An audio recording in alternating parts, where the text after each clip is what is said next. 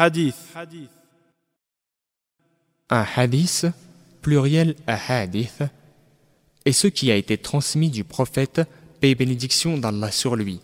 Ses paroles, ses actes, ses accords implicites, la description de ses traits moraux ou de son apparence physique.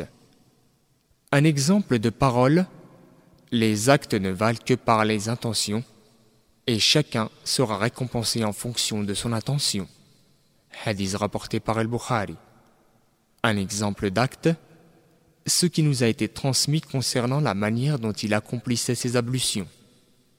Un exemple d'accord implicite, un acte accompli par certains de ses compagnons pour lequel il est resté silencieux et ne les a pas critiqués.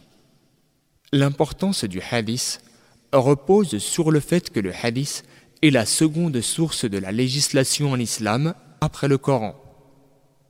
Les livres de hadith les plus connus sont les suivants Sahih al-Bukhari, Sahih Muslim, Jami' al-Tirmidhi, Sunan Abu Daoud, Sunan Nasa'i, Sunan ibn Majah.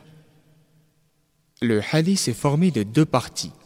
En premier lieu, la chaîne, Isnad, qui concerne la validation de chaque tradition à travers un processus d'examen biographique de la chaîne des transmetteurs remontant jusqu'au prophète, paix et bénédiction d'Allah sur lui.